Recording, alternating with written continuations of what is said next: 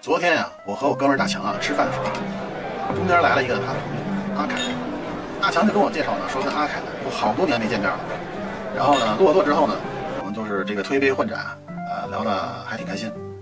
酒过三巡，菜过五味之后呢，呃，阿凯呢这话匣子就打开了，然后这时候呢，他就一分感慨的说：“哎呀，快十年了，我这生活呀，一直就特别有。哦吼，我这人啊，是一个特别听话、特别正派、遵守制度的一个人。我呢，从来啊不去逛夜店、泡吧，晚上九点钟准点睡觉，早晨六点准点起床。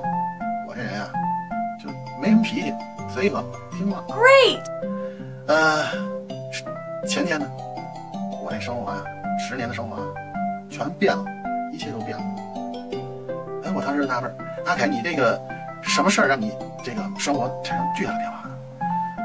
阿凯，谢谢你。哎，兄弟，十年了，前天啊，我出狱了。哎呦我去！